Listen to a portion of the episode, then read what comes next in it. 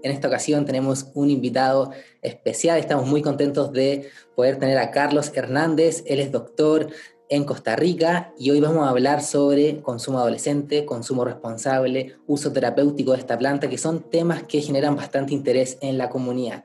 Carlos, Muchísimas gracias por darnos tu tiempo para poder seguir informando a la comunidad. Quiero felicitarte también porque estás de cumpleaños el día de hoy. Muchísimas felicidades. Y para partir, eh, quiero que nos comentes un poquito de, de, ti, de tu interés por generar estas terapias en base a la planta, tu interés con la planta también en general, como usuario también. Que nos den un poco de ese contexto para que la gente te conozca también desde el ámbito de, de la creación de contenido que te veo muy a full. Bienvenido. Muchas gracias, muchas gracias. Muchas gracias, Noé, por, todo, por toda la presentación y pues eh, por la iniciativa también de tenerme aquí eh, pues en tu canal. Es muy, muy agradecido realmente por llegar a tantas personas eh, alrededor de Latinoamérica. bueno, vamos a ver, yo soy, como, me, como dijiste, ¿verdad? Soy médico en Costa Rica.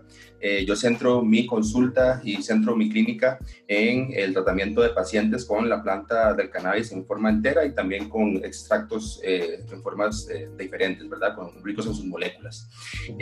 pues realmente mi interés con las plantas radica en varias, en varias formas o en varios puntos de vista diferentes, realmente. No solamente es la, la, terapia o la, herramienta que utilizo con mis pacientes todos los días, sino que también soy usuario desde que tengo aproximadamente 17 años y eh, pues también eh, eh, eso ha, evolucionado de diferentes formas y además también pues tiene un, significado más profundo en mi vida, dado que pues también lo he utilizado en mis, propios familiares, mi madre que estuvo enferma también, ¿verdad? Entonces, más o menos por ahí, tiene múltiples, múltiples digamos, formas de verse. O sea, han sido distintos los caminos que te han llevado también a relacionarte de diferentes formas con la planta. Exactamente. Déjame hacerte una consulta. Desde el punto de vista de la medicina, sabemos que los colegios médicos, las sociedades médicas son muy reacios a todo el tema del cannabis. ¿Ha sido complicado quizás empezar con esto? Yo desconozco más bien el, contexto en Costa Rica, pero me imagino que debe ser como en el resto de los países de Latinoamérica, que los médicos suelen intentar alejarse un poquito. ¿Cómo ha sido un poquito esa experiencia? Sí, exactamente. Pues eh, soy considerado una de las primeras personas a nivel del gremio médico que ha tratado de impulsar esta medicina eh, en mi país. Eh, han habido personas anteriormente, como la, doctora Gisela Amador también, ¿verdad?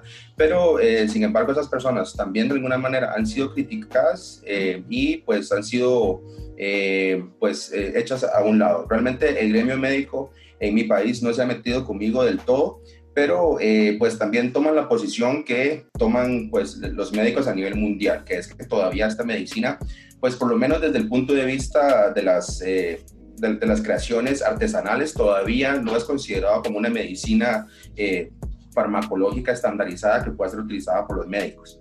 Entonces, realmente yo en mi país como tal no he encontrado pues obstáculos a nivel del gremio médico, más bien eh, muchas personas que, que, nunca habían escuchado del sistema endocannabinoide, de lo que tiene que ver con los receptores, ¿verdad? Cómo funciona la planta en el cuerpo, eh, pues más bien eh, por eso es que he estado jalando muchas personas, he estado teniendo como importancia en mi canal, porque más bien muchas personas del, equipo de salud, no solamente médicos, sino también farmacéuticos, microbiólogos, etcétera, entonces han estado teniendo interés en lo que, en lo que estoy hablando. Entonces, más allá de obstáculos, lo que he visto es interés.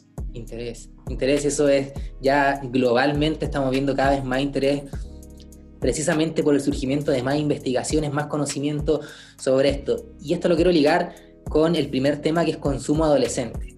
Mm. Tú y yo y en general la gente no se puede tapar los ojos eh, sabiendo que el consumo de hierba en general parte a tempranas edades, a tempranas edades, ¿correcto? Entonces no nos podemos hacer los ciegos estos temas hay que hablarlos, no he visto mucho que se toque en redes sociales, también porque ha sido un poco tabú pensando que, se puede promover quizás, pero tenemos que ser realistas.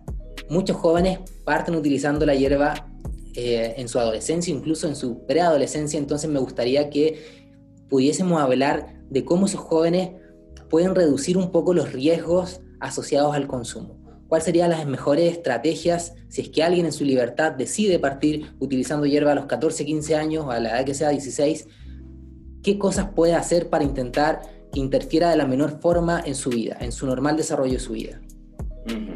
Bueno, eh, primero partiendo del hecho de que hay que tener el entendimiento de que pues el cannabis eh, y sus moléculas, si hablamos del cannabis alto en THC, pues estaríamos hablando de una, eh, de una sustancia que es psicotrópica y que en altas dosis tiene capacidades de generar ciertos padecimientos y también además generar ciertos eh, brotes en, en, personas que tienen pues tempranas edades o que están en adolescencia. De hecho, yo tengo varios pacientes que les ha pasado eso.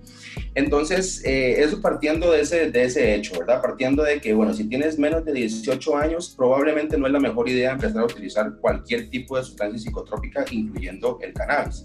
Pero si en el dado caso de que, nuestra, de, que nuestro, digamos, nuestro llamado de, educación no llegó hasta vos y empezaste a consumirlo a los 14, 15 años, pues lo mejor que se puede hacer es primero empezar con productos que tengan eh, baja cantidad de THC, ¿verdad?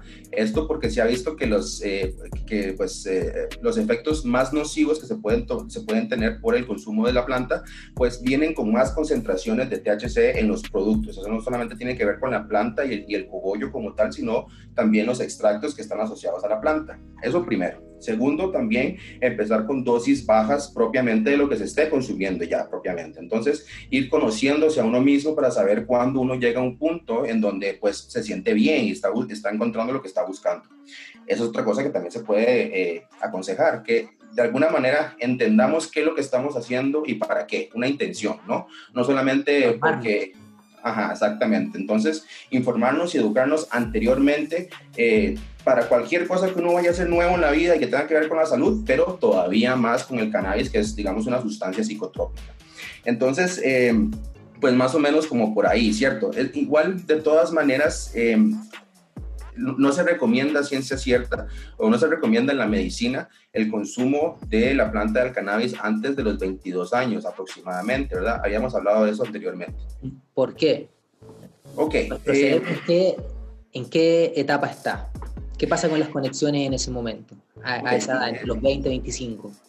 Todavía estamos, con, estamos hablando de un cerebro que es muy joven, estamos hablando de un cerebro que está formando todavía muchas de las conexiones, ¿verdad? Que, que, que van a terminar de dar eh, pues los patrones no solamente de la personalidad, sino también los patrones de consumo de sustancias y los patrones de, vamos a ver cómo lo podríamos decir, eh, de, de, de, cuál, a cuáles cosas vas a, responder en el futuro, ¿verdad? Entonces, eh, cuando hablamos de sustancias que de alguna manera también se meten con eh, los centros de la recompensa, ¿verdad? Porque eso eh, está embebido, es un sistema que está embebido en todas las sustancias que, que, que, hacemos y la mayoría de cosas que nos hacen felices. Entonces, cuando empezamos a meternos con ese sistema y a bombardearlo con neurotransmisores de forma prolongada, entonces, pues podríamos hacer que se, se, se, tienda a tener un, un consumo un poquito más compulsivo, ¿ok? Entonces, eso partiendo del hecho de lo que podría suceder a, más largo plazo, pero en ese momento todavía el cerebro de alguna manera está en desarrollo, todavía no, no, no hemos llegado al pico de crecimiento neuronal que se podría hablar de los 24 o 25 años. ¿okay? Entonces, ¿qué quiere decir esto? Eh, eso es, es, como una como un pensamiento generalizado, como un mito más o menos, ¿verdad? De que, de que el cannabis mata neuronas y que te hace más tonto y demás, pero ¿de dónde viene eso? Eso viene de eh, un estudio clínico que se hizo eh, en donde se seguía a las personas, a, ciertas personas, ¿verdad? Desde los 13 hacia más o menos 28 años. Entonces se hacían estudios de coeficiente intelectual y demás eh, cada cierto tiempo para medir cuáles eran realmente las implicaciones, ¿no? pues realmente de, fumar cannabis. Entonces, se, eh, se, medían a las personas que, que consumían más frecuentemente, que era casi todos los días, personas que lo hacían eh, pocas veces al mes, una vez al mes, y gente que no lo hacía, ¿verdad? Entonces, pues de alguna manera se vio que las personas que consumían cannabis de forma repetida durante la adolescencia y hasta los 28 años, pues tenían una disminución de cierta cantidad de coeficiente intelectual. Sin embargo, eso eh, me parece que tiene sus fallos de, digamos, de, investigación, porque eh, no, no, estamos tomando en consideración las características propias e individuales de cada persona, ¿verdad? Entonces, eso querría decir que pueden haber pasado muchísimas cosas y muchos factores pudieron haber influido en, eh, pues, en esa disminución de ese coeficiente intelectual y no necesariamente es una causalidad directa con, con el cannabis, con el consumo de cannabis, ¿no? Claro. Entonces, que precisamente en ese sentido eh, también he estado, bueno, a través del contenido que compartimos me he informado respecto a eso de, del mito que hay de que te mata neuronas, de que te afecta en el largo plazo en tus capacidades de resolver problemas, en la inteligencia en general. Y tú comentas ese estudio que se hizo por ahí en 2012. Unos años después ese estudio fue cuestionado por las bases y de hecho ahí hablaban los investigadores de que esa disminución, esa disminución de, del IQ, perdón, eh, se relaciona más con el contexto de la persona, contexto socioeconómico, porque también sabemos que lamentablemente nacer en un contexto en el cual hay mayores carencias en diferentes sentidos, cultural, también monetario, se relaciona también con peores resultados en estas pruebas de inteligencia. De inteligencia también, entre comillas, porque la inteligencia es bastante compleja de medir en el sentido de que no porque haga esa prueba vas realmente a, ser más tonto que otra persona, cuando la inteligencia también hay otros aspectos, la inteligencia emocional que hoy en día se, se menciona mucho. El punto con esto que me quiero detener es que este estudio surgió en 2012, hace bastante tiempo, y esa información se generó como que fuese una verdad absoluta. De hecho, los medios toman este tipo de estudios que realmente no están bien cuestionados y no están bien analizados y lo tiran a través de los diferentes canales comunicacionales como que es así. Y de hecho, hoy en día mucha gente, la propia gente de, la comunidad que quizás podría estar un poquito más informada, sigue pensando que podría tener un daño en el largo plazo en sus capacidades intelectuales. Y realmente hoy no hay pruebas concluyentes de que realmente afecte tus eh, capacidades. De hecho, otros estudios posteriores, de hecho, recuerdo una revisión sistemática que se hizo de diferentes estudios, esto fue en 2018, de diferentes estudios relacionados con esto de inteligencia y consumo de hierba, señalaba que no hay cómo concluir a día de hoy que hay una relación causa-efecto y que más tiene que ver esas disminuciones quizás con el contexto. Y creo que eso fue lo que en donde hubo una carencia en ese estudio que tú me mencionas en 2012, que lamentablemente se hizo como que es verdad. Exacto, exacto. Se generalizó una, eh, algo que realmente no está bien comprobado. Eso es lo que dices es, bastante cierto y, e interesante también, que las, em, las herramientas que utilizamos para tratar de medir el coeficiente intelectual no miden un montón de cosas más. Entonces también incluso partiendo desde ese hecho, eh, pues no es un estudio que se podría usar, digamos, como de manera eh, estándar, ¿verdad? Em, sí, sí hay que denotar que, que hay ciertas cosas que sí pueden predisponernos a, digamos, una una pérdida de neuronas, ¿ok? Eh, diciéndolo de una forma muy general, pero eh, acordémonos que también el cerebro pues eh, necesita de oxígeno. Entonces, cuando las personas están utilizando el cannabis de forma fumada o vaporizada o demás, es muy usual que las personas se mantengan el humo o el vapor mucho tiempo, de 7, 8, 9, 10 segundos, ¿verdad? Pues eso sí puede llegar a generar cierto tipo de hipoxia o disminución del oxígeno a nivel cerebral y eso sí puede predisponerte a lesiones pues a largo plazo, ¿verdad? De alguna manera. Entonces, hay personas incluso que yo he visto que se van de palidad, o sea, se, se, ¿cómo se dice? Se, desmayan, ¿no? Exactamente, lo aguantan demasiado y se desmayan. Una primera conclusión o recomendación sería paren de aguantar el humo, eso no te va a hacer que realmente tengas una mejor experiencia, por el contrario, puede ser incluso riesgoso. Exacto, de hecho en, las universidades de eh, Israel, en donde se imparte la medicina canábica, hablan de que realmente el pico del THC eh, en sangre, ¿verdad? Pues se, da después del, primer segundo, ¿verdad? Entonces ellos eh, lo que aconsejan es que se, se, aguante aproximadamente unos tres segundos solamente, ¿verdad? Y que ya después de eso es como un overkill, ¿verdad? Es como sobrehacerlo ya. Yendo a, al ámbito conductual o de la motivación quizás, o esto también que me comentaste de, de una mayor tendencia a abusar. Quiero ahondar un poquito en ese sentido en los adolescentes que vendrían a ser los riesgos más latentes de un uso a temprana edad, el después poder generar una relación abusiva. ¿Me podrías comentar un poquito más en ese sentido, ahondar en esos puntos? De hecho, ayer tuve un paciente que em, justamente que me puede, eh, digamos, de alguna manera proyectar eh, eso que, que se puede decir. Eh, los pacientes que están en la adolescencia todavía no tienen las herramientas emocionales para poder afrontar ciertas cosas de sus vidas, porque todavía están formando sus personalidades y todavía están formando muchas de las cosas que van a utilizar a nivel pues, propio, interno y emocional y psicológico para afrontarse las cosas de la vida. Entonces, lo que sucede es que si se encuentra la planta del cannabis en esos periodos y en esas estancias de la vida, eh, todavía se utiliza más el cannabis como, una, como, como algo de una, como una vía de escape, como algo como para apaciguar muchas de las sensaciones y emociones que pueden salir, ¿verdad? Durante esos, eh, durante esos estados. Entonces, em, a mi parecer, lo que empieza a pasar es que la persona empieza a utilizar el cannabis de una forma compulsiva, ¿verdad? Que eso de alguna manera sí puede llegar a, pues, eh, modificar tu sistema metabólico y además también tu sistema de la recompensa. Entonces, eso puede llevar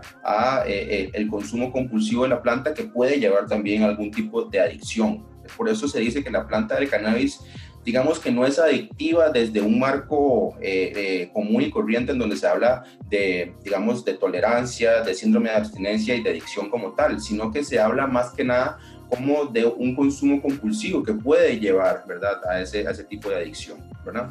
Entonces, más o menos eso podría suceder.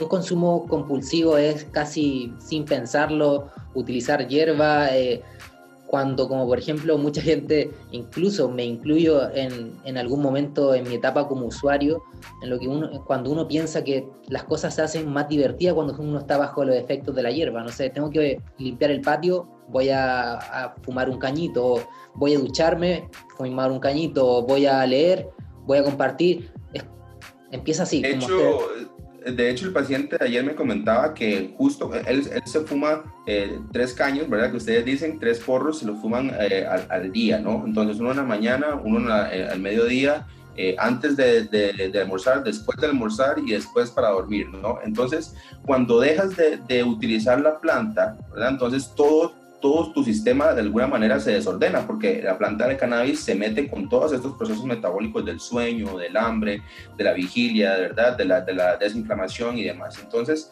también se ha descrito no solamente a nivel ya propiamente eh, fisiológico, sino también un poco a nivel psicológico, se han descrito eh, pues eh, estos síndromes amotivacionales, ¿verdad? Que pues de alguna manera siento que es como muchas veces diagnosticado de una forma incorrecta, ¿verdad? Pero no quiere decir que no tengas eh, una verdad, ¿cierto? Entonces, este síndrome amotivacional quiere decir que la persona empieza a tener como mucha dificultad para, para hacer cosas, para motivarse a hacer cosas, porque Y eso puede ser durante el consumo del cannabis o también durante la parada de dejar de, fumarlo, ¿verdad? Entonces, eh, eso, unos días en donde la, la persona tiene tanta como, como pereza, ¿no? Como pereza de hacer las cosas porque el cannabis de alguna manera te genera esos estados de somnolencia, ¿verdad? Y que pues eh, te aplana un poco la motivación si se usa de una forma compulsiva. Entonces, para ir cerrando este primer punto, podríamos decir que si vas a usar siendo adolescente, infórmate lo que más puedas. Lee, entiende por qué quieres utilizar hierba, no es hacerlo porque tus amigos lo hacen como ver en qué momento quieres estar elevado, eh, la razón. Por otro lado, intentar aplazarlo lo más posible. Ojalá cuando tu cerebro ya esté más eh, desarrollado, con las conexiones más desarrolladas, o sea, cerca de los 21, 23, 25 años, ¿cierto? Por ahí estaría más correcto. Y, y, lo otro es también, el otro punto que tocamos, que los mayores riesgos se asocian a esto de generar un consumo más abusivo si es que empezamos a temprana edad y cuando ya somos eh, jóvenes adultos podemos generar un consumo más abusivo si es que empezamos muy temprano, ¿cierto? Y también desórdenes que pueden haber en temas de nuestro comportamiento, podríamos decirlo así, nuestro comportamiento. Entonces, Genial, creo que, con eso estuvimos aclarando varias de las dudas que normalmente nos llegan, porque esto despierta tu interés y no, y no porque la comunidad sea de puros niños chicos, sino porque hay gente que ha tenido experiencias previas, hay gente que tiene hermanos, tiene, tiene primos, y creo que esta información puede aportar en ese sentido para que ellos también vayan canalizando este tipo de información que lamentablemente en ningún lugar se entrega. Esto creo que podría ser algo perfectamente realizado por un gobierno, una política estatal de decirle a la gente, mira, estas son las cosas positivas, estas son las cosas negativas, estos son los riesgos. Entonces, me pareció súper interesante. Respecto a qué pasa con, con los niños que tienen que utilizar por temas medicinales. Sabemos que en muchos países, en Estados Unidos también, eh, y acá en Chile también, en todas partes, hay muchos niños, padres que están dándoles terapias con esta planta a, niños que tienen epilepsia y hemos visto resultados que son anecdóticos hasta ahora, pero de, mejoras sustanciales, en, por ejemplo, en el número de, episodios de, que tienen estos pacientes. ¿Qué pasa con, estos niños? ¿Cuáles pueden ser los problemas que pueden generar por utilizar a tan temprana edad? Porque estamos hablando de, niños muy pequeños. ¿Qué nos puedes comentar respecto a eso? o, cómo se suele tratar en el ámbito de la salud? Muy bien. Eh, bueno, se puede ver desde varias perspectivas. Primero, se puede ver desde, desde lo que el gremio médico está aceptando con las moléculas aisladas que ya son consideradas fármacos eh, ¿verdad? Análogos o farmacéuticos. Entonces, esos he visto que los médicos de varios puntos eh, del mundo, incluyendo Colombia, en donde estoy en una conferencia de un, eh, de un médico neurólogo colombiano, se habla de que aceptan el consumo de CBD, ¿verdad? o incluso Epidiolex, pues no antes de los, del primer año, ¿verdad? Entonces, ¿qué es lo que, eso desde, desde el punto de vista del gremio médico como tal. Hay otros médicos que, digamos, tienen más experiencia con el cannabis que hablan que eh, incluso pues eh, se puede utilizar desde el nacimiento, se puede utilizar desde que está eh, en el embarazo. Yo no lo considero de esa manera, ¿verdad? Yo lo considero que debería de ser utilizado ya cuando de alguna manera o, el beneficio es mucho mayor que el riesgo, ¿verdad? O podemos ver realmente el beneficio a ciencia cierta en, en, el pacientito, ¿ok? Entonces, em, yo trato en general de, que el, paciente utilice eh, solamente lo que necesita y por la, razón que lo necesita, ¿verdad? Si en el dado caso de que me llegan con un paciente que tiene crisis eh, eh, epilépticas o convulsivas refractarias a medicamentos, ¿verdad? Entonces uno mide el riesgo-beneficio. Todavía no sabemos cuáles son las, eh, digamos, repercusiones de los cannabinoides a largo plazo en el cuerpo y también en el sistema inmunológico, ¿verdad? Inclusive también en eh, el área neurológica. Todavía no tenemos evidencia científica que hable mucho de eso porque sería darle de alguna manera cannabinoides, eh, ¿verdad? A niños y, entonces no, no, es algo, no es una forma ética de, de probarlo. Entonces, eh, lo que sabemos hasta el momento es que si de alguna manera el paciente se beneficia de los aceites, porque los medicamentos convencionales que ya de por sí tienen muchísimos efectos secundarios que uno no quisiera tener en un paciente que tiene, digamos, dos años, ¿verdad? Porque si usted le da eh, valproato a un niño de dos años, pues yo he visto ya pacientitos de dos años con insuficiencia hepática por medicamentos. Entonces, eso desde un inicio no te va a pasar con el CBD, a menos que te tomes 21 botellas eh, de CBD, ¿cierto? Pero eh, eh, sí, sí, todavía no podemos decir a ciencia cierta qué es lo que va a pasar 15, 20 años después con el consumo de, de, este medicamento eh, a largo plazo. Sin embargo, como te digo, ¿verdad? Siempre hay que medir riesgo-beneficio individualizando a cada paciente a ver si eh, pues lo que le estamos haciendo es, es un beneficio mayor de lo que le podría pasar con el riesgo. Entiendo, entiendo. Mira, para conectar esto de, de niños de tan corta edad, eh, me gustaría que brevemente hablásemos de, del consumo durante el embarazo, porque también hay mucha gente que nos pregunta, oye, ¿hay algún riesgo por fumar? Incluso me dicen, y yo de partida, fumar nunca es bueno, eh, la combustión nunca es buena, el humo nunca es bueno, pero a, a día de hoy, los médicos de, de tu área, ¿qué recomiendan para aquellas personas que piensan que se pueden beneficiar de los usos terapéuticos cuando están embarazadas. Estamos hablando estrictamente del ámbito medicinal, porque del ámbito recreacional yo creo que ya está claro de que no se aconseja. Exacto.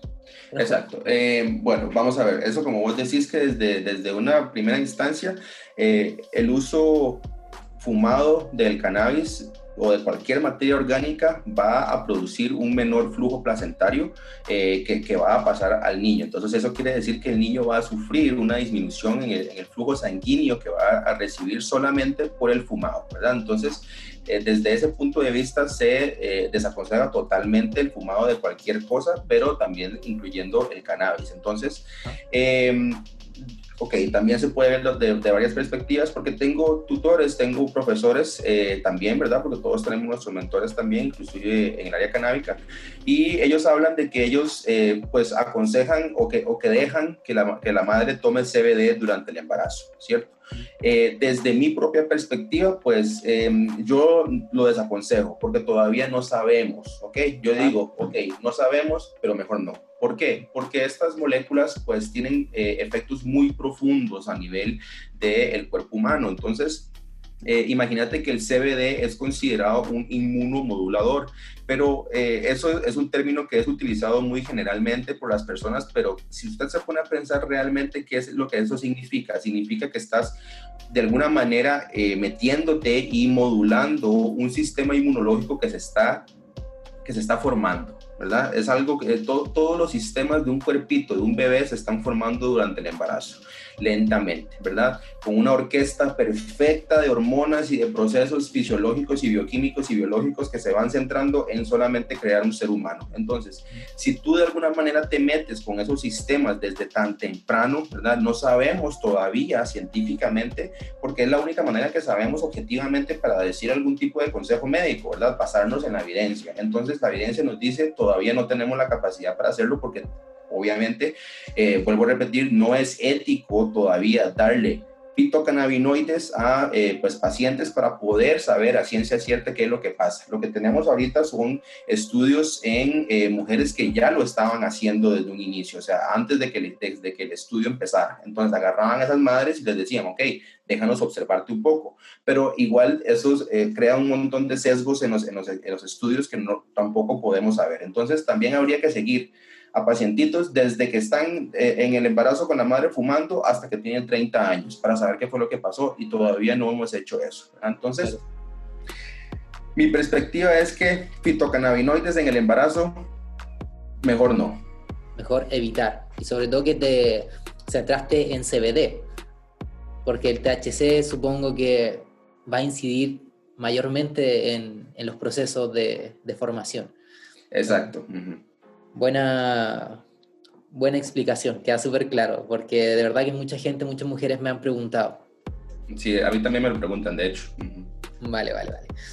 Yendo al siguiente tema de consumo responsable, que en lo personal me apasiona mucho, creo que es donde podemos generar un impacto súper grande porque no se suele hablar. Siempre en la comunidad o la gente relacionada con esto se ha solido eh, hablar sobre las cosas positivas o, o promover quizás mucho la libertad y, y, lo bueno de la hierba, cuando podríamos también explorar en qué cosas podemos hacer para llevar un mejor consumo cuando somos jóvenes, adultos y ya, bueno, etcétera.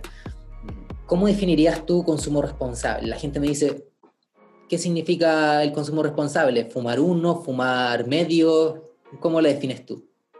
Bueno, eh, ese es un concepto que es un poquito abstracto, ¿verdad? Pero desde mi punto de vista, el consumo responsable se podría ver como aquel tipo de consumo en donde eh, no impide o no se mete de, ninguna manera eh, en tu vida diaria, ¿ok? No, no se mete en ninguna de tus cosas, de, de, las cosas que haces durante tu vida y que te gustan hacer y que son buenas para vos, ¿verdad? Entonces, si ya de alguna manera vos te das cuenta de que eh, pues no sé, vas al gimnasio, ¿verdad? Y quieres comer bien y todo, pero fumas o consumís cannabis y eh, te da un hambrón que hace que te comas toda la, refrigeradora, ¿verdad? Entonces hay que saber que eso es una forma, ¿verdad? Como de autosabotaje también por medio del cannabis. Entonces eso es, eh, hay que saber reconocer de qué manera está incidiendo la planta en mi, en mi persona, ¿verdad? No solamente es colocarse, como, como se le dice, ¿verdad? Generalmente, pero sino también es el reconocimiento y la conciencia de lo que está pasando en mi cuerpo durante el consumo de esta planta.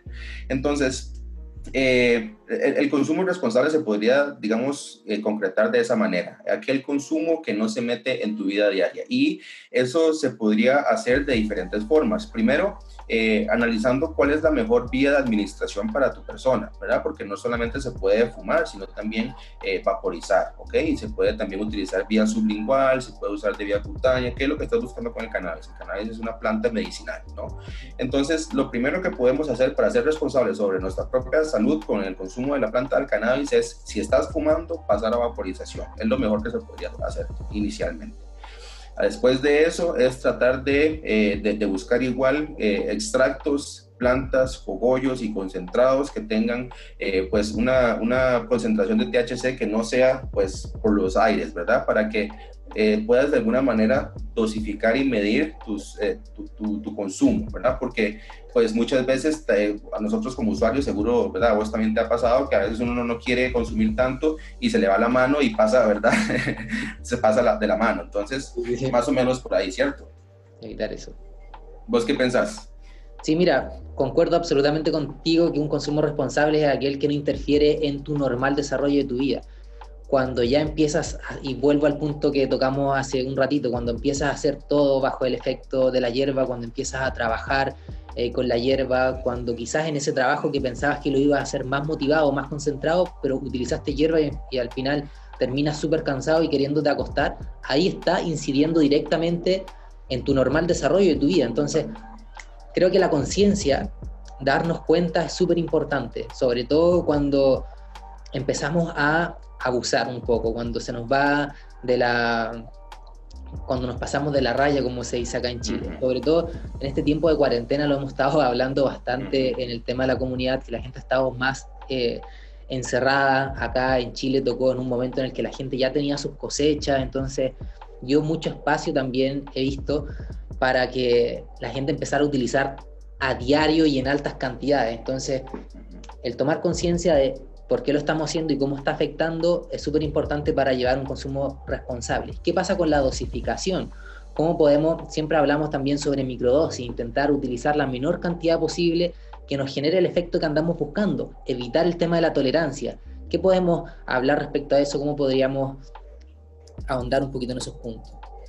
Muy bien. Eh, sí, la tolerancia es, en, el cannabis no es tan notoria como con otras sustancias, ¿verdad? Puedes mantenerte con un consumo, digamos, eh, eh, adecuado o, bajo por una gran cantidad de tiempo eh, y que eso no te va a aumentar la tolerancia. Lo que pasa es cuando ya empezamos a utilizar concentrados y cosas que tienen una gran cantidad de THC, porque eso sí nos sube la tolerancia pues muy rápido. Entonces, eh, entonces eso sí, digamos, sí, sí, puede predisponernos a que utilicemos pues la planta o sus extractos de una forma un poquito más, más, más frecuente, incluso un poquito más compulsiva, ¿verdad? Entonces, tratar de quedarnos con cositas que, que no tengan tantas concentraciones para poder mantener, un, digamos, una microdosis en el tiempo.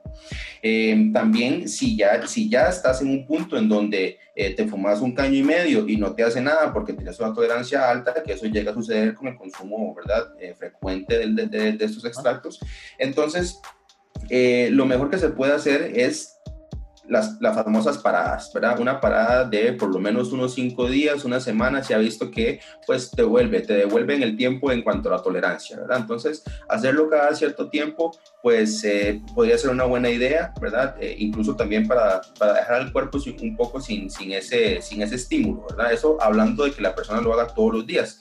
Y muchas veces es lo que sucede, ¿verdad? Todos los días. Entonces, eh, si, se, si, si, se pudiera también pensar en la planta y sus productos como una medicina, ¿verdad? Se podría eh, pensar en que también eso se puede ciclar, se puede dosificar. Entonces, eh, lo hago ya cuando estoy en, mi casa, estoy tranquilo, ya no tengo que trabajar y nada por el estilo. O sea, separo una cosa de la otra. O sea, no, no porque estoy en la casa y puedo trabajar desde la computadora, voy a estar todo el día fumando, ¿verdad? Porque eso también, o sea, tu cerebro no, no, no podría después diferenciar una cosa de la otra. Entonces, eso, más que nada, tratar de... Ajá. O sea, ponernos horarios, limitaciones, uh contextos. Quizás el descanso en la noche, ya cuando pasaron todas tus responsabilidades, que no sé, quieres ver una película, está bien. Me parece súper interesante eh, el tema de, la, de los detox que nosotros eh, les llamamos y hemos compartido harta información de parar eh, de vez en cuando, porque de verdad que hay mucha gente, sobre todo, yo no sé cómo serán los contextos allá en, Costa Rica, pero al menos acá como se puede autocultivar y la gente ha tomado bastante en serio este derecho y esta libertad de, de autocultivar sus plantas, cuando uno cultiva una planta en una maceta de 20 litros te sale una planta enorme. Entonces tienes mayor disponibilidad de hierba y ahí empieza a, haber un poquito más de riesgo de, hacerlo compulsivamente, empezar a, a usar y no controlar tanto las dosis. Y ahí es interesante hablar un poquito y ligarlo con uno de los temas que hablamos al inicio, ¿verdad? De lo de la disminución del coeficiente intelectual. Ok, eso puede ser que no sea cierto, está bien, pero recordemos que eh, pues las moléculas del cannabis sí también se meten con los procesos de la memoria. Entonces, pensémoslo de esta manera. Si uno tiene que estudiar todos los días, si uno tiene que ir a, la universidad todos los días y vos todos los días consumís cannabis, entonces no estás de alguna manera concretando o cementando el, eh, eh, digamos, el conocimiento de la manera en que como podrías hacerlo si no consumieras la planta del cannabis, porque no te estás metiendo con la memoria todos los días. Si lo hicieras una vez cada seis meses, entonces tu cerebro no lo, no, ni lo notaría, digamos, la, la disminución de, de, esa capacidad de memoria, ¿verdad? Porque no es a largo plazo, es a corto plazo. Pero si lo que estás aprendiendo es de corto plazo para largo plazo, entonces ahí se empieza a meter también en tu vida mucho. Claro, súper importante diferenciar, porque hay gente que también nos pregunta, cuánto afecta utilizar una vez al mes o todos los días. Es que hay una gran diferencia porque como tú bien dices, si es que vas a clases elevado, después llegas a la casa, sigues utilizando hierba, entonces ¿en qué momento vas a estudiar con tu mente clara? Obviamente tu rendimiento va a bajar, pero no necesariamente porque la hierba te haga más tonto, por así decirlo, sino simplemente porque está interfiriendo en, esa, en ese momento de aprendizaje en el cual tú deberías estar con la mente clara. Exactamente. Exactamente. Y sí, y además también estos cannabinoides, estas moléculas, no, no solamente se quedan en el cuerpo durante el momento que está haciendo su efecto agudo, sino también, eh, eh, ¿verdad? Se quedan un gran tiempo en el cuerpo, ¿verdad? Porque se almacenan en la grasa. Entonces, esto pues va, va generando también sus, sus efectos, eh, digamos, a, mediano plazo también. Entonces, si se utiliza todos los días, imagínate, con más razón. ¿Sí? Para ir cerrando este tema de consumo responsable, me gustaría ahondar en algo que también mencionamos brevemente, que es las variedades con mayores concentraciones de THC. Hoy vemos que el marketing de muchos eh, productores de semillas o en general lo que se, se habla es que mayor THC, mayor efecto, por ende cultivemos plantas con eh, mayor THC, busquemos ese tipo de plantas, cuando el efecto es una cuestión más compleja que no tiene que ver con el porcentaje de THC, sino que tiene que ver con otros compuestos químicos de la planta, como los terpenos, los flavonoides, los otros cannabinoides. ¿Cómo crees tú que se viene esto desde el punto de vista de la información? Que ahora, como te digo, se, se habla de que THC es mejor, pero en verdad nosotros sabemos desde el punto de vista un poco más desde las investigaciones que es más recomendado que ese THC se module un poquito más con el CBD, ¿cierto? O sea, buscar concentraciones más altas de CBD y más bajas de THC. ¿Qué nos puedes comentar en ese sentido?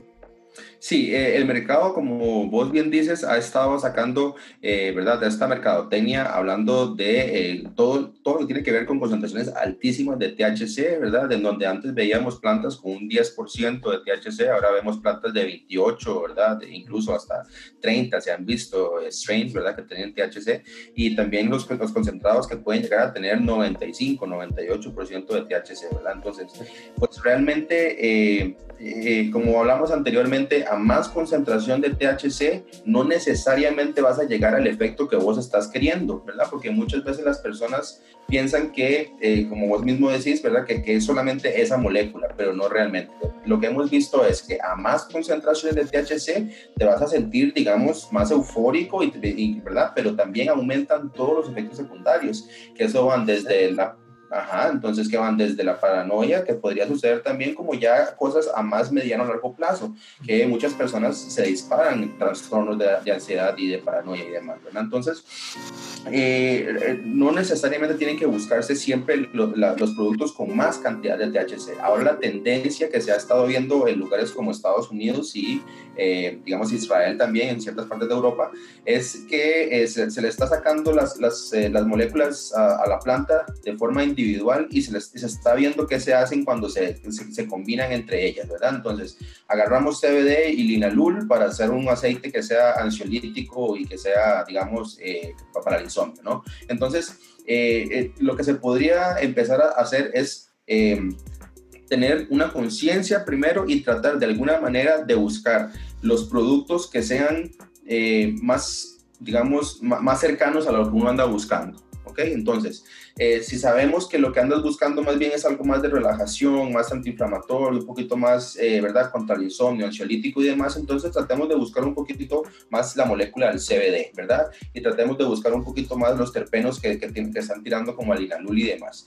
Eh, si estamos buscando como una experiencia más aromática, una experiencia más de sabor y demás, ¿verdad? Entonces busquemos strains que tengan, pues, terpenos en altas concentraciones y que sea, ¿verdad?, como como, como, como, un postre, que sea como una, una fruta, ¿cierto? Pero eh, no, ajá, exactamente. Exacto. Y que, y que sea una experiencia, ¿no? Que sea como tomar vino, si es lo que se, están, se anda buscando, ¿no? Porque pues ya después el consumo del cannabis se vuelve un poquito más refinado, digámoslo de alguna manera, ¿no? Eh, y eh, pues tratemos de buscar esas cosas, no solamente cosas que tengan 110% de THC para ponernos lo más locos posible, sino como de verdad eh, buscar ya de, un punto qué es lo que andamos buscando en la planta y, y, y, y pues encontrarlo, ¿no? Volvemos al punto de la información y la educación, porque es muy importante conocer esto, saber que no solamente THC es una mejor experiencia, sino que los otros compuestos. Entonces, para cerrar el tema del consumo responsable, podríamos decir que informarnos mucho respecto a lo que estamos utilizando, sobre todo aquellas personas que compran en el mercado negro, es bastante complejo, pero también si es que intentamos ocupar nuestro sentido del olfato, quizás podríamos ver qué tipo de, efectos podríamos sentir, como entrenarnos un poquito en ese sentido. Eh, si es que vamos a cultivar también, no buscar la mayor concentración de THC, no dejarse llevar por ese marketing del THC, sino que cuestionar, tomar conciencia y pensar, mira, realmente lo que ando buscando es algo más para la noche, ¿para qué voy a querer tan, tanto efecto psicoactivo o tanta alteración mental cuando ando buscando algo más sedativo? Entonces, intentar analizar en ese sentido. Hablamos también de la dosificación, partir con poquito, intentar que no hacerlo compulsivamente y usar microdosis. Detox también, eh, comentamos. Parones de vez en cuando. Con eso yo creo que resumimos lo que hablamos, ¿correcto? Para que quede bien clara la, idea de la gente que está eh, viéndonos acá en YouTube o también escuchándonos en el podcast en Spotify, que nos pueden encontrar en todas las plataformas de podcast. House of Wit estamos. Yendo ahora a tu experiencia más eh, como médico y tus terapias con, con, la planta. ¿Qué nos puedes comentar de algo que sea, no sé, que te haya parecido eh, extraño o, no sé, súper positivo, alguna experiencia anecdótica que puedas compartir, algún paciente que haya visto una, una mejoría sustancial, algo de tu experiencia como médico? Bueno, eh, de hecho yo creo que ese es uno de los, de, los pilares más grandes que tengo, eh, ¿verdad?, en mi perfil, en mi contenido, que es que esto me pasa a diario. La planta del cannabis y sus moléculas es algo que eh, me dio en mi práctica clínica y me dio en eh, mi, pues, mi carrera y mi carrera como médico una herramienta que eh, es como ninguna otra, le cambia la vida a las personas pues de una manera muy notoria. Entonces, realmente las historias que tengo son cientos, ¿verdad? tengo pacientes que pues literalmente han visto una desaparición, desaparición sí, de, eh, sus, de sus tumores, ¿verdad? Eh, y, medidos con, con TACS, con topografía axial computarizada, que son estudios de, de, imagen, ¿verdad? Entonces se ve cuando el tumor pues está de una manera y después donde incluso la misma radióloga dice, eh, pues volver a, a, comparar con el estudio inicial, porque ya el tumor no está, ¿verdad? Entonces eh, y, solamente con eh, terapias de eh, pues alto en THC, no solamente en CBD, sino también THC 1.1 y pues varios meses de estarle dando a ese tumor de, endometrio. Ese es uno, tengo pacientes que pues han, han disminuido su, su tremor por, por Parkinson, ¿verdad? Y, además también tuve una paciente ajá, que, que Ajá. Eh, pues tenía paciente, una, paciente que, incluso empezó a tomar un montón de medicamentos que le mandó el neurólogo y los medicamentos le provocaron una espasticidad del, del, pie que hacía que lo subiera y lo bajara todo el día. Entonces, eh, con dos días de tomar el aceite de CBD de amplio espectro, pues eh, no solamente se le quitó el trémor de la, de la, mano izquierda que tenía, sino también el del pie causado por medicamentos. También tengo una historia muy interesante donde pues me llama eh, una paciente, pues de hecho es la esposa del paciente y la esposa, pues ambos son adultos mayores y todo, hecho, todo fue hecho por videollamada, interesantemente, porque estábamos muy lejos aquí en Costa Rica. Entonces, eh, pues la cuestión es que después de unos días de estar, de estar consumiendo el aceite, ¿verdad? Porque el señor lo que tenía era agorafobia, que es un trastorno de ansiedad generalizada en donde la persona ya ni siquiera eh, sale de su casa ni habla con nadie porque le, todo le da miedo y todo le da ansiedad, pero extremo, hasta el punto donde no sale del cuarto. Entonces, eh, la señora ya conocía tanto al paciente, a su esposo, que le había, ella misma le había ido quitando medicamentos que le había estado poniendo el neurólogo porque decía que lo ponían como un zombie y no le ayudaban en nada en su agorafobia. Empezamos con el aceite de espectro completo, ¿verdad? Y pues me dio mucha risa porque los, los mensajes que la señora me iba mandando me iban denotando cuál era el avance del señor, ¿verdad? Entonces, bueno, eh, ya, ya, llegó y, y ya desayunó en la mesa, ya no en el cuarto. Ah, qué bueno. Bueno, ya después, cinco días después, bueno, este, yo no sé qué le está pasando a este señor, pero este señor está saliendo a la puerta de la casa a saludar a la gente y pues yo no sé qué le está pasando. Ok, una semana después, este señor, vieron usted lo callejero que anda, anda viendo, a, saludando a los vecinos, los vecinos ni lo conocían y son vecinos nuestros hace cinco años, nadie lo había visto y ahorita anda saludando a las personas. Y eso es con quitarle tres medicamentos farmacológicos eh, convencionales y ponerle un aceitito de CBD. Wow, wow, qué, qué interesante y, y, claro, también hemos visto en, en medios, lamentablemente los medios tradicionales no cubren mucho esto, pero los medios no tradicionales nos dan la posibilidad de escuchar, ver un poco estas experiencias que están pasando y no son como cosas aisladas. Por eso que te quería preguntar de tu experiencia personal ahí en la práctica. No es que uno pueda decir, no, mira, de 100 pacientes uno tuvo una reacción positiva. Es mucho más. Claro, yo diría que más del 90%, la verdad. Imagínate, imagínate. Increíble. Y, y lo que me parece más increíble de todo esto y más prometedor es que viene mucho mucho avance. Falta, falta muchísimo. En los distintos países, en Canadá, bueno, en Israel hace, hace rato, están surgiendo cada vez más estudios, más conocimiento y la gente va dejando aquellos preconceptos o aquellas cosas que, que asociaba negativa a la planta y ahora está viendo que realmente puede tener una utilidad y eso me parece súper prometedor en este sector. Exacto. Y se te ve, se te ve emocionado, se ve que es una pasión para vos la planta también, me gusta mucho. Sí, me encanta todo este tema, absolutamente. ¿Qué pasa con aquellas personas que, que quieren explorar en el tema de, del uso terapéutico? ¿Qué, ¿Cuáles son como las recomendaciones básicas que uno le podría dar considerando que no todos tienen acceso a, a ir a una terapia guiada? Mm. Eh, quizás dosificaciones bajas, quizás partir con tal o cual cosa. ¿Qué nos podrías comentar tú en ese sentido? ¿A quién está okay. ¿Quién tiene interés? Eh, si tienes interés en el aspecto medicinal y terapéutico de la planta como tal, pues ahí es un poquito más complejo, porque eh, cuando estamos hablando del uso medicinal de la planta, igual las, las diferenciaciones entre el uso medicinal y el uso recreativo realmente son muy borrosas, digámoslo de esa manera, ¿verdad? Porque realmente cuando una persona está consumiendo la planta de una forma recreativa, también lo está consumiendo de una forma medicinal, porque son los mismos receptores, de las mismas eh, moléculas, ¿verdad? Entonces, de alguna manera, pues eh, se está haciendo lo mismo. Pero cuando estamos hablando de que queremos tratar o un síntoma o una patología, o sea, una enfermedad, Ya con la, con la planta como tal o eh, sus moléculas, entonces ahí ya hay que tener algunas, alguna guía, porque cuando estamos hablando de extractos y de, y de, y de moléculas que también tienen un efecto eh, metabólico y tiene un efecto de interacción con otros medicamentos, hay que ver realmente qué es lo que se quiere lograr con la planta, cuál es el padecimiento inicialmente, además también cuál es la mejor guía de administración para esa patología en específico. No es lo mismo un paciente que tiene un trastorno de ansiedad generalizada que se beneficiaría de un, de un eh, uso sublingual de los extractos de la planta, así como un paciente que tal vez tiene CUSI o Crohn, que son enfermedades intestinales inflamatorias que se beneficiarían de un tipo tipo de cápsula eh, de CBD que, que, pueda abrirse en el intestino y pues darme ese beneficio antiinflamatorio que es totalmente eh, posible.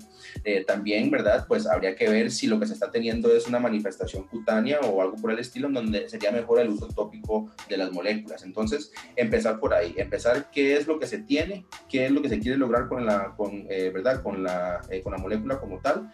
También ver cuál es la mejor vía de administración para esa patología y esa, digamos, eso que se quiere hacer con esa, con esa, con esa molécula.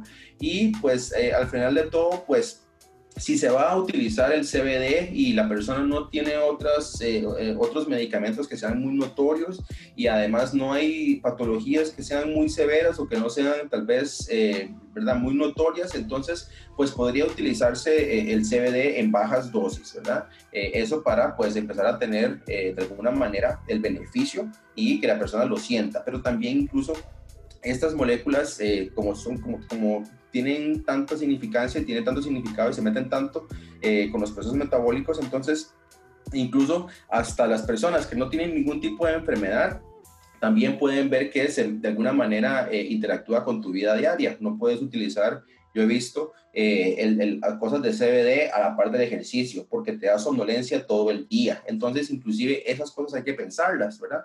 Lo mejor de que se podría hacer es tener una persona que, digamos, sepa un poquito del tema y que te pueda guiar. Si no se puede, entonces, pues eh, tratar con, con, la mejor vía eh, de administración posible, con bajas dosis y sabiendo siempre que, pues, se puede meter en tu vida, entonces hay que tener conciencia de ello absolutamente, muy de acuerdo en ese sentido y a modo general, eh, insistimos, el humo nunca va a ser positivo y nunca va de la mano con el uso terapéutico que se quiera hacer, porque hay gente que llega a las redes sociales, nos pregunta, porque están un poco en un estado de, de desesperación, es decir, ¿qué le puedo dar a mi madre, a mi abuela? y hay que considerar distintos aspectos. Por ejemplo, si vamos a comer unas gomitas, las gomitas pueden tener azúcar y, si, y la persona puede tener diabetes, por ejemplo. Entonces, nuevamente la información es súper importante. Como dijiste, saber qué queremos tratar, saber qué vía de, consumo va a ser la mejor y por supuesto qué estamos utilizando, saber qué estamos utilizando, sobre todo cuando se, cuando se quiere utilizar hierba, porque hay usuarios recreacionales que cultivan y, piensan, ah, no, yo cultivo una planta y como es medicinal le voy a dar a mi, a mi madre o a mi abuelita. Entonces hay que informarse mucho de qué tenemos para dar, la forma de, consumo y también eh, lo que nos comentaste, forma de consumo, ¿cuál era el otro? Eh, forma de consumo y pues este ah bueno saber que se puede meter un poquito en tu vida entonces también tener conciencia eh, verdad de, de, de, las moléculas como tal. Sí uno de los problemas de hecho que, que, que tenemos los médicos o de hecho que, que, hace que los médicos les dé un poquito de miedo de alguna manera meterse con esta medicina es por la poca estandarización que tenemos de los productos. Ese es el problema real. Por eso es que el gremio médico considera eh, nada más una, una digamos, una, una vía farmacológica aceptable y estandarizada solamente las moléculas totalmente aisladas, ¿verdad? De, la planta. Entonces, eh, pues sí, eh, aunque la persona esté eh, pues creciendo una planta en su casa, también hay que tomar en cuenta qué fue lo que utilizaste para esa planta, ¿verdad? Cuáles fueron también los, los químicos, si utilizaste algún tipo de enraizador, si utilizaste pues cualquier tipo de cosas que le pusiste a la planta, pues la planta lo va a absorber. Entonces, eh, para una persona que de alguna manera, digamos que tiene eh, eh, pues enfermedades inflamatorias, que tiene enfermedades neurodegenerativas, que tiene enfermedades autoinmunológicas, cualquier cosa que vos le metas en el cuerpo a esa persona debe de ser medido porque puede tener una repercusión a nivel fisiológico. he escuchado bastante en el ámbito de, de la salud que cuando se utilizan terapias con la planta, también se intenta que otros aspectos de la vida de las personas empiecen a regularse, como puede ser el ejercicio, intentar regular el sueño, para que haya un efecto más completo. No solamente consideremos que ya si uno tiene cierta enfermedad, utilizando hierba, utilizando el aceite, se va a mejorar, sino que también hay que cambios de hábito en ciertas enfermedades, me imagino sobre todo en estas enfermedades inflamatorias, que también los indicadores se pueden disparar con cierto tipo de alimento, entonces intentar buscar información no solamente de la, de la, medicina que queremos intentar usar, sino que también de las otras cosas que está viviendo la persona, ¿cierto? Exacto. Eh, de hecho, el sistema endocannabinoide es un sistema que también tiene que ver, por eso se llama endocannabinoide. Endo viene de adentro de cannabinoide, de la molécula que fue descubierta en la planta del cannabis. Sin embargo, esas moléculas que, que fueron descubiertas en la planta del cannabis no solamente están en el cannabis, sino que también están en el cuerpo humano. Entonces, el cuerpo humano las produce. Hay moléculas que tal vez si les, eh, si les eh, si les interesa un poco a la gente que nos está viendo y oyendo, eh, que las puedan buscar. La anandamida, que es la molécula del bienestar, ¿verdad? Y el 2AG.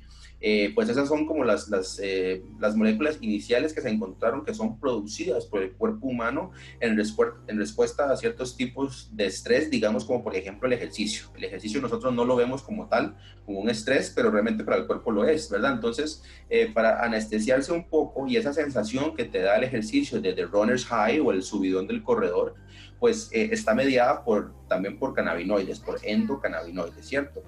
Entonces, eso quiere decir que si vos estás consumiendo un, eh, un, tipo de, molécula fitocannabinoide, o sea, que viene de la planta del cannabis, y eh, lo estás utilizando de una forma terapéutica para tratar algún tipo de padecimiento o para tratar algún tipo de, eh, de síntoma orgánico que estás teniendo, entonces lo mejor que puedes hacer es promover ese bienestar que te va a dar ya la planta del cannabis por medio de sus moléculas, por medio de cosas como el ejercicio, el yoga, la meditación, ¿verdad? Una buena alimentación. Entonces, esas cosas, incluso también, ¿verdad? Eh, eh, hay investigadores que hablan que eh, las relaciones sexuales también producen una gran cantidad de endocannabinoides y eso es lo que me produce el bienestar y la relajación posterior al acto. Entonces, eh, son cosas que de alguna manera uno podría pensar que te, que te están generando bienestar corporal y que serían buena idea, ¿verdad?, empezar a, a, dar durante el, durante el día a día.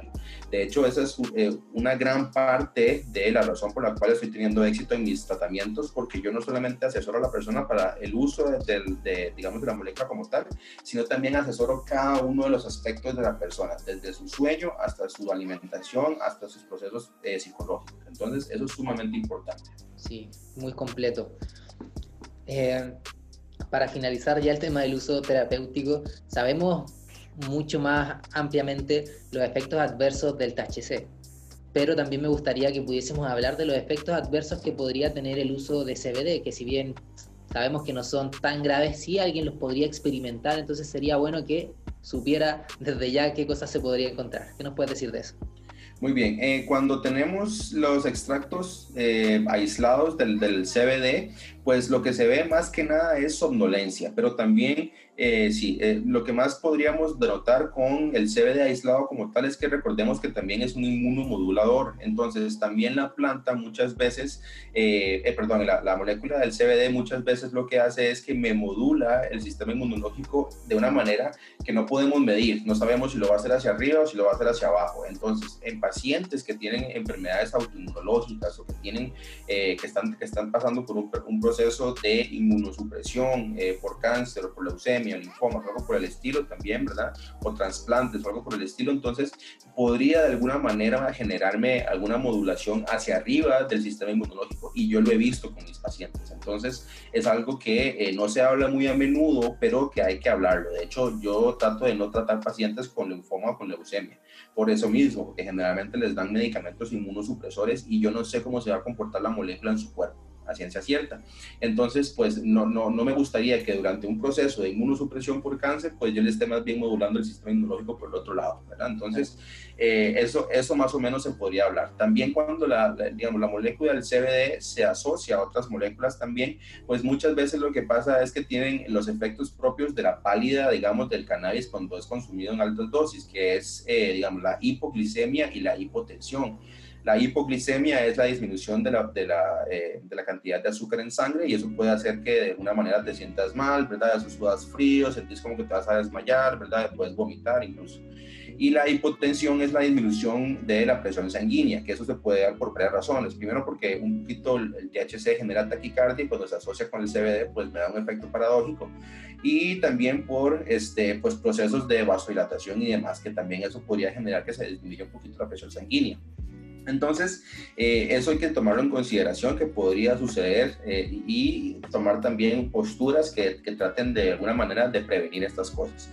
También eh, otra cosa que he visto con el CBD eh, en amplio espectro es que muchas veces cuando me modula los procesos del sueño, en donde eh, empieza a regenerarme las etapas en donde el cuerpo me, me, genera los sueños, ¿verdad? Porque muchas veces para poder generar esos sueños tienes que meterte más profundamente en el sueño y muchas veces las personas no lo logran porque ya tienen insomnio de por sí y se quedan en el sueño más superficial. Entonces, cuando vos les empezás a dar CBD en amplio espectro, lo que empieza a suceder es que empieza a modularle ese proceso metabólico también, entonces ya se mete el sueño REM. Eso quiere decir que muchas veces las personas me dicen por los primeros días, 5 o 6 días inicialmente, que eh, empiezan a tener muchos sueños muy vívidos, pesadillas e incluso que, ¿verdad? Eh, pues... Eh, cosas que, son muy notorias. Entonces, por ahí más o menos podríamos estar hablando de los efectos secundarios per se, ¿verdad? del, del, del CBD.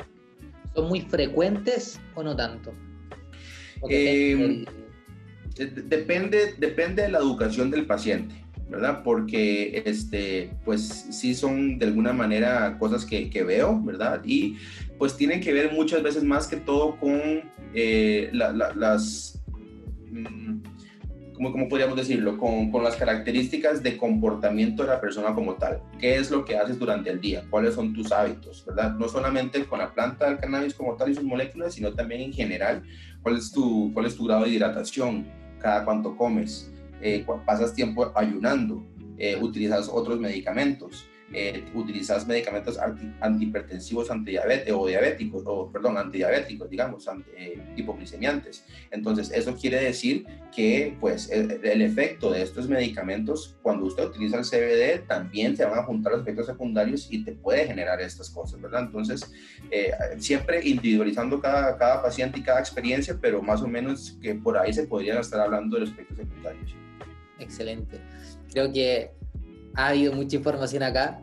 Esperamos que la gente la, la procese bien, vaya tomando nota, ojalá que, que sirva. Eh, un poquito de, lo que estás haciendo en redes sociales para que la gente también te encuentre por ahí. He visto que estás activamente en Instagram compartiendo información de valor respecto a, tu área de expertise, que me parece súper importante que siga habiendo este tipo de, de canales de comunicación. ¿Qué nos puedes contar sobre eso?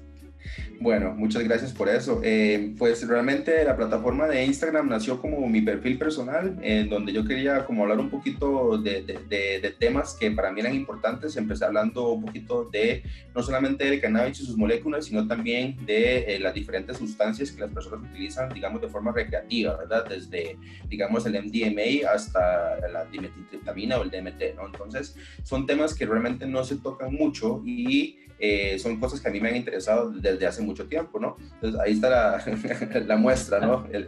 entonces son cosas que, que, a mí me han interesado desde hace mucho tiempo y eh, pues quise, quise de alguna manera darle un enfoque médico para que las personas todavía dijeran, mira, esto es algo que es legítimo, sí, sí, ¿verdad? Ha habido tabú por mucho tiempo, pero eh, hay información científica y hay cosas que, que, se, pueden, que se pueden hablar. Y pues también una de las motivaciones era que yo he tenido pues varias experiencias con amigos y personas eh, en mi vida que pues de alguna manera u otra eh, han caído, de, digamos, en las, no las garras de las drogas, me gustaría decir, ¿verdad? Pero tal vez eh, por falta de educación y por falta de, autoconocimiento, pues tuvieron repercusiones notorias en su vida por, por el uso de sustancias. Entonces, eso es algo que a mí no me gustaría que pase más. Entonces, es algo que yo trato de, de, enseñar y educar a mis pacientes. Pero eh, cuando ya empecé a utilizar la herramienta del cannabis como, como, una herramienta terapéutica en donde estaba ayudando pues a mis pacientes, entonces eh, empezó a tener ese enfoque, empezó a tener un enfoque más hacia la, la, divulgación de la información científica que tenemos acerca de la planta y de sus moléculas, porque realmente eh, pues a mí no solamente como, como usuario, como persona, como profesional, como médico y demás me ha ayudado, sino también, como te comentaba anteriormente, eh, pues eh, a mi madre también le ayudó mucho durante un proceso de cáncer que tuvo eh, en el colon y metastásico a hígado, que eso hizo que me diera de alguna manera una motivación grande para pues darle a entender a las personas que esto es visto como algo dañino, pero realmente no lo es para nada, que realmente es el futuro de la medicina. Entonces, pues me, me quería darle un poco de voz a nivel médico, ¿verdad? Eh, a una planta que pues ha sido estigmatizada por tanto tiempo, por tantos años. Entonces, eh, pues eso es lo que hago, trato de educar integralmente acerca de varios temas distintos, también por medio de mi propio ejemplo, porque nadie quiere ver, nadie quiere ver a un médico que, que te habla desde de su, de su, silla alta, ¿verdad? Diciendo que tienes que hacer ejercicio y el otro pesa 200 kilos, ¿verdad? Entonces, eh, yo siento que de alguna manera con el, con el ejemplo, pues se le puede llegar a las personas y educarlas también se puede impactar más. ¿Cómo te encontramos en Instagram? Eh, mi perfil, bueno, se puede encontrar como dr de doctor, dr.carlos, eh, rayita abajo, H-E-R de Hernández. dr.carlos, rayita abajo, H-E-R de Hernández. Vale, de todas maneras, igual lo vamos a dejar acá en la descripción de este video. Quiero agradecerte nuevamente por esta instancia que me pareció súper informativa, me pareció de mucho valor para la gente. Estoy seguro que les va a gustar, así que muchísimas gracias. Te deseo un muy feliz cumpleaños nuevamente. Espero que esta, este tipo de conversaciones se vuelvan a repetir, porque estoy seguro que este objetivo que tú tienes de seguir informando y de plantear todos estos temas que antes estaban ocultos o que simplemente no se mencionaban, creo que es súper necesario de que lleguen a las personas. Así que agradecerte esta entrevista, esta comunicación y ya nos estamos viendo en una próxima oportunidad. Muchísimas gracias, Noé, por la oportunidad y por la plataforma. Este, sí, también espero que lo volvamos a repetir en algún momento. Ha sido muy interesante y son temas que realmente no toco mucho, eh, ¿verdad?, en mi práctica. Entonces, muchas gracias por eso también.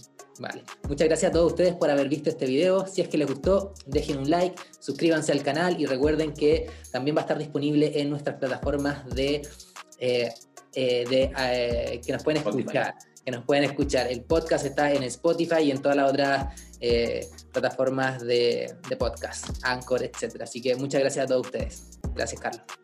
Gracias,